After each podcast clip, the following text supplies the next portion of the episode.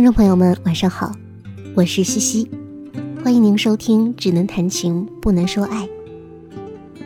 今天节目要分享的一篇文章，讲述的是人和鸟的爱恨情仇。这篇文章的标题是《人与鸟》，作者是子不语。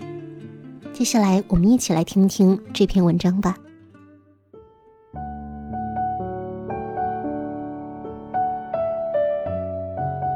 也许从第一个孩子捡起地上的石块，砸向天空的时候，人和鸟的战争就开始了。当然，我所讲的也只是这场战争里最微不足道的一部分，免不了被深谙此道的学者和博士报以几声无聊的哈欠。经堂木一拍，各位只当听个趣事儿，说的眉眼舒展。心下过瘾便好。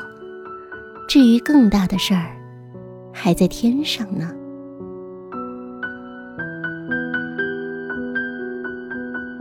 鸟，一种会飞的动物。至于动物园里那些终日饱食、羽毛鲜艳的禽类，则不在此列。我们所指的鸟，是占据天空的物种。它们偶尔成群出现在黄昏的深谷之外。或者人们囤积着麦子和草料的谷仓上空，盘旋，黑影寂寂地遮挡着人的视线。那时，若有孩子们指着天上的鸟群问：“那是什么？”上了年纪的老人便会抽着烟斗，背微微弓着，眼眸浑浊地望向远处，说道：“记住了，那是鸟。”鸟有很多种，小到麻雀，大到崖壁上的猎鹰，但基本都是恶名缠身。麻雀采了庄稼，饿极了的鹰偶尔溜下山，偷走农户养了许久的鸡，抓坏栅栏或者屋檐，扬长而去。其中最可气的，却是一种叫喜鹊的鸟类，常常在人们时运不济的时候。趴在一棵不远不近、不高不低的树上，叽叽喳喳地叫个不停。这倒是让许多人找到了借口，纷纷摆上梯子，堆出香炉，像模像样的恭请着口中的喜兆进屋。一转头，那喜兆却早就飞了，只剩下忙得满头大汗的他们，抱着沾满了灰的香炉，空荡荡地站在树下。倒也滑稽。没发明出灯泡的日子里，天一黑下来，鸟鸣便震天的响，东一处西一处，树的树影里，风吹的地方，不胜其烦的人们只好请来道士和诸多辟邪的符咒，满院的黄纸和青烟，中间夹杂着道士那含糊古怪的低语。鸟像是被吓住了，闭了嘴，不安地挤在树梢上。往下一看，地上的人掏了掏耳朵，没听见鸟鸣，又不自信地走出门，还是没听到鸟鸣。直到第一个人松了口气，人群里才爆发出一阵热烈的欢呼。但好景不长，一阵风吹过。树梢上一粒白色的鸟屎晃晃悠悠地落下来，粘到了道士的胡须上。那道士怪叫一声，连忙甩下手上的拂尘，脸色通红的去扯那胡须。树上的鸟群看见了，偏着头发呆的望了望周围的伙伴。片刻之后，鸟鸣再次大作。人恨鸟。鸟也恨人，于是梁子就结下了。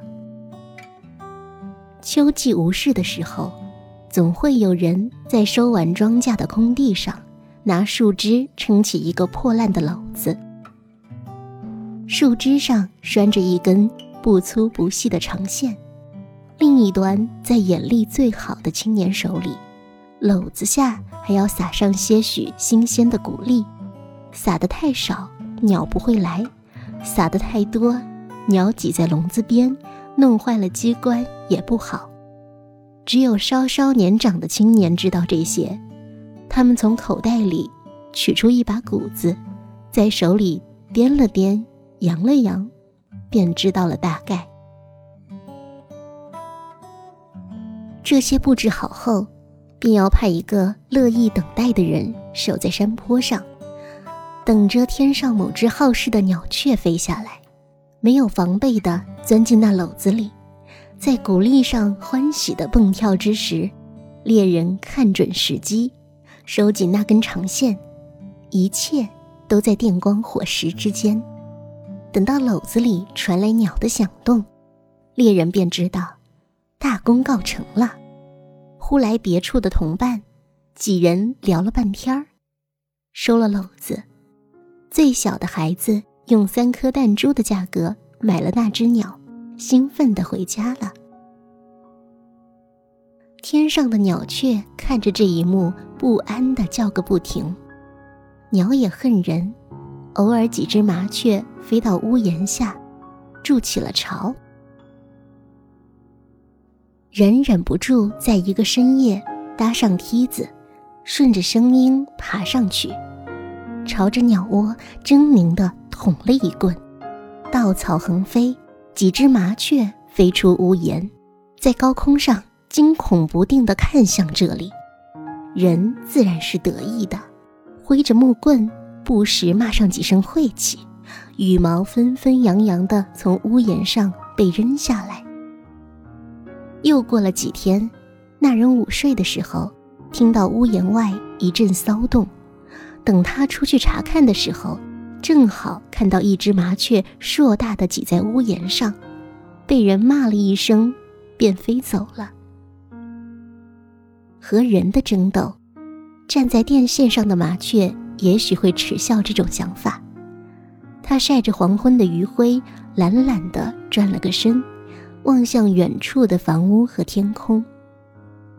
那本来就是他们的。天空和土地之间的事情，包括树梢和屋顶上发白的枯草，本来就是他们的。他们落下来，飞到哪里，哪里就被当作是他们暂时的岛屿。人这种两足兽，只能慢悠悠地在地上捡着他们没空捡的谷子。他们乐意了，便飞过去看看；若不乐意，翅膀一拍，便飞上天空去了。麻雀想着这些，抖了抖翅膀上的羽毛。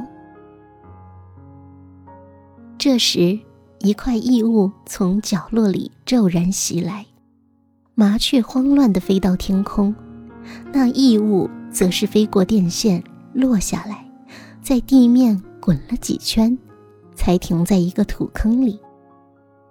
他定睛看了看。原来是颗弹珠。人和鸟的交集往往发生在黄昏，那时天色昏暗，人从田里往回走，想回家；鸟从空中往下落，也想回家。但路只有那么几条，合适的屋檐也只有那么几个，日子久了。难免不在半路遇上。人是倦的，鸟也是倦的，他们彼此打量了一眼，便一个向东，一个向西的走了。这时，人和鸟尚且是平和的，地面毕竟很大，可去的地方还有很多。鸟要去找一个炊烟更多的地方。人要去升起他屋子里的炊烟。他们在半路上没有任何话题，只想尽快离去。现在却不一样，人和鸟朝着一个方向，黑压压的挤过来。哪个炊烟里没有两三只麻雀？人刚刚建起一座房子，他们便搬进去。一对夫妻，两三个孩子，还有一窝麻雀，挤在同一个屋檐下，好不热闹。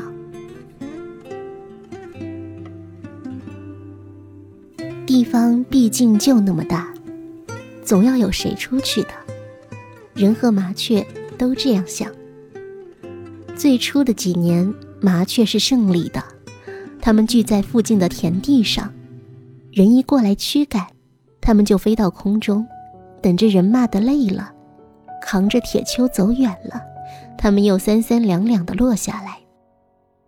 因此，每到年末，人们核算一年的收成时，总要咬牙忽略掉被麻雀偷走的那部分。人养了猫和狗，多少是用来反击麻雀的。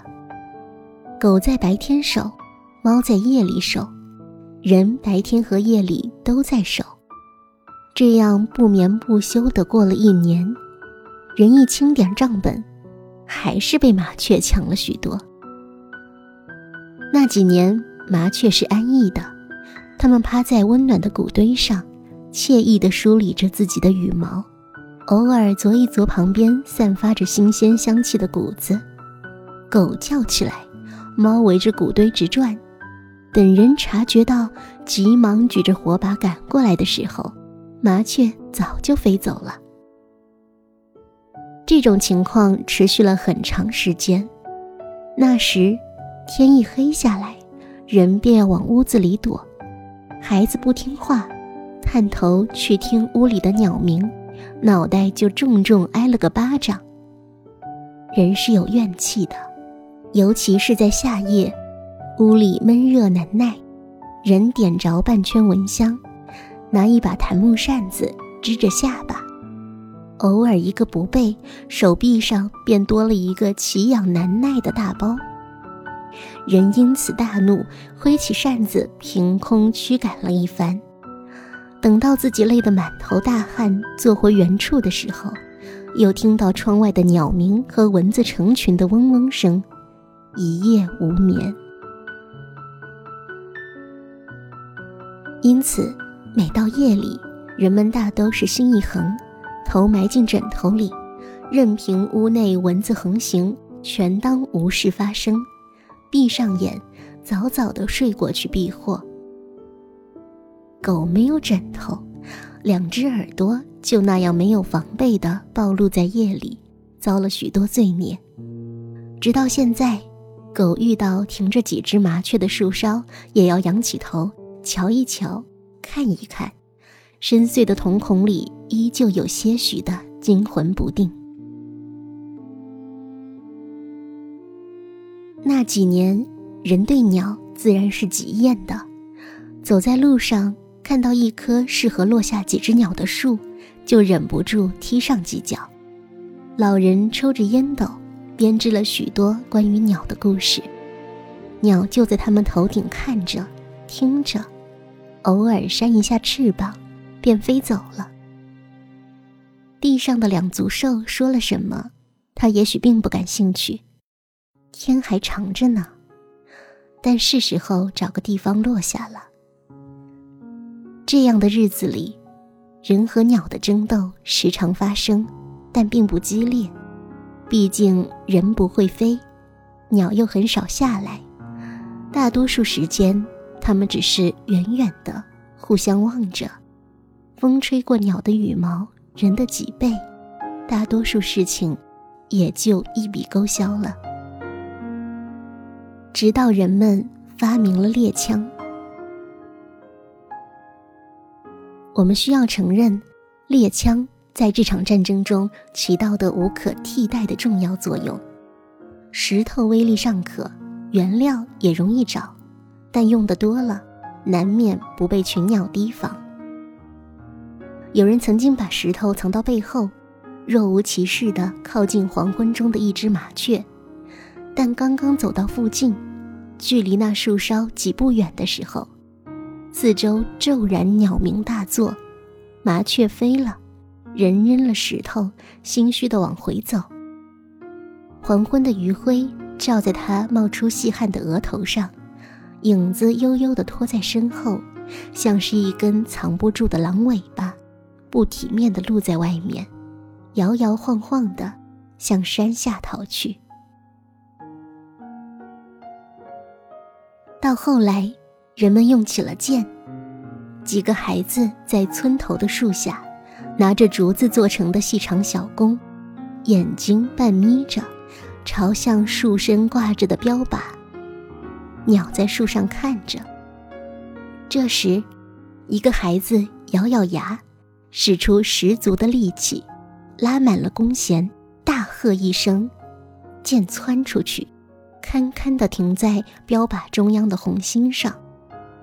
孩子们围起来欢呼雀跃，再看那鸟，早已经离开了是非之地，飞走了。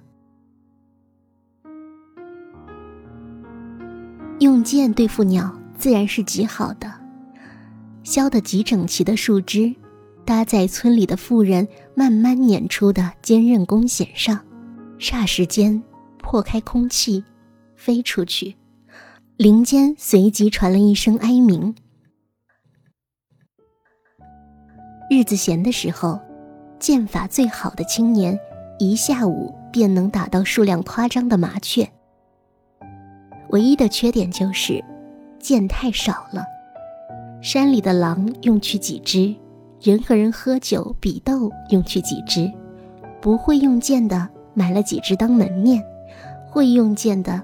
每日都要去买几只，孩子偷走几只，工匠被懒毁了几只。一场仗打下来，剩下的就全没了。造剑的工匠摸着山里刚长出几年的树木，念了几句阿弥陀佛，一咬牙，砍下了一片。从此市面上的剑也好坏不齐了。此时，鸟在天上飞得尚且悠然，会射箭的毕竟还是少数。他们的箭是用银子买的，血汗赚的，夜深人静之时摆在桌上，如同威武的兵士般，哪个不渴望功成名就？起码也是要射向一匹狼的，谁会在意田地上飞落的几只土麻雀呢？鸟于是心安理得地捉着谷子，在人的呼喝声里抖了抖翅膀，继续飞到另一处田地里去，谈情说爱去了。日子还很长，鸟这样想着，直到他们在天上第一次听到枪声，一只飞鸟寂静地落在地上，覆盖着白色羽毛的脖颈处呈现出大量的鲜血。和一个诡异至极的洞口，弥漫的火药味里，人扛起黑色的猎枪，站在地面上，羽毛沾上了他的靴子。于是他抬起脚，厌恶的踢了踢。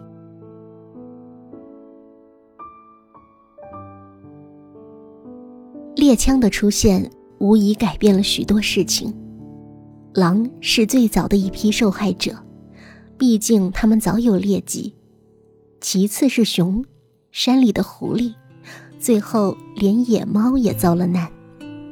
人在白天打，夜里打，心情不好的时候打，心情好的时候也要打。标靶打厌了，便朝着光秃秃的山坡打。枪声震天，那时打枪俨然是一种时尚。哪个在草地上蹦跳的兔子不被几只黑黝黝的枪口瞄着？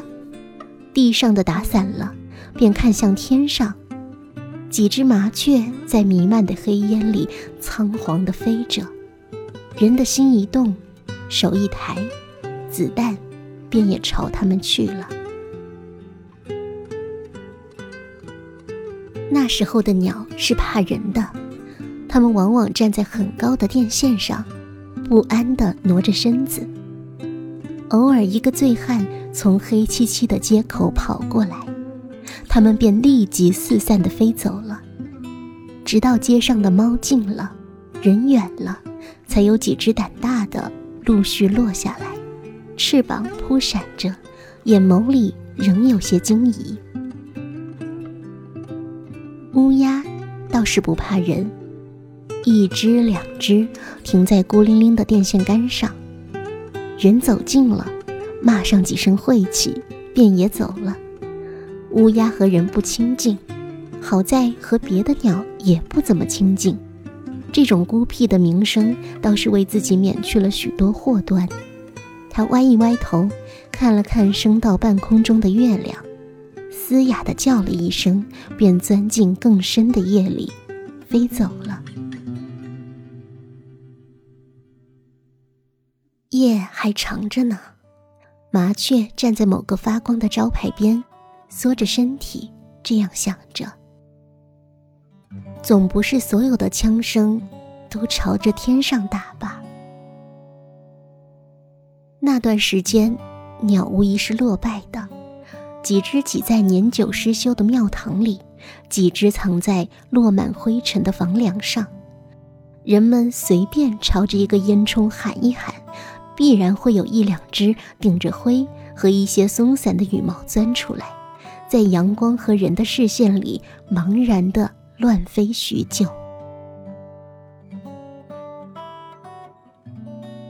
年纪小的孩子不清楚人和鸟之间的仇恨，无事可做的时候，便朝落在地上的鸽子丢面包屑。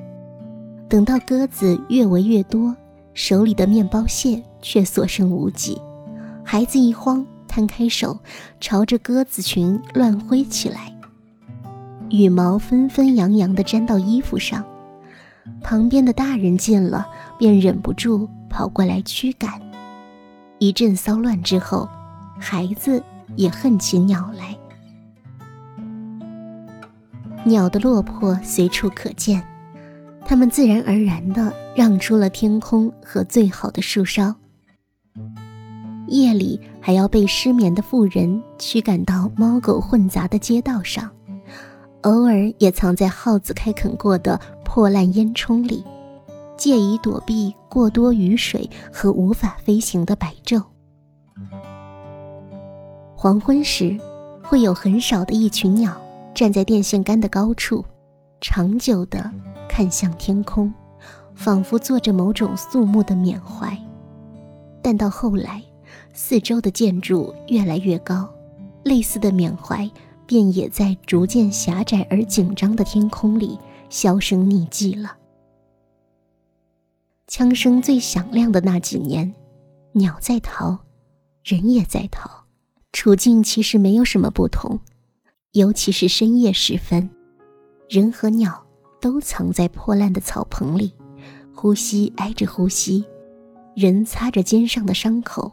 鸟啄着身上的羽毛，被火光四下一照，都收了声音，直到四周的枪声渐渐听不到了，人和鸟才找个地方睡了过去。一个在东，一个在西，棚子就那么大，彼此在哪儿还是清楚的。到了明天，人往更远处走。鸟往更高处飞，自然就散了。只是遍地都是枪声，谁又知道自己不是在兜圈子呢？人不这么想，毕竟是想好要逃的；鸟也不这么想，因为它已经睡了。日子晃到了本世纪，人和鸟的关系也越来越复杂了。人没仗可打，便收了猎枪，两手空空地走在街上。看完干净的橱窗和电线杆后，惊奇之余又不免有些怀念之前漫天的鸟鸣。于是跑到市中心的一家高档宠物店，经过自己反复端详和店主热情的介绍之后，挑中了一只身材细长的白色鸟类。铁笼子一装。付了大半个月的薪水，这鸟变成了他的，人自然是心情舒畅，提着鸟笼，慢悠悠的回家去了。自此，养鸟的人便逐渐多了起来，他们多半聚在翠绿的葡萄架下，右手捧着一个极细致的木质笼子，笼子里搭着几根粗细合适的树枝，各色的鸟隔着笼子踩在树枝上，扇动着翅膀。主人见自家的鸟长了脸面，心下高兴，从口袋里摸出一把精细的谷子，添到了笼子边的小盆里。鸟低下头，用细长的喙慢慢啄着。旁边的人见这鸟神情沮丧。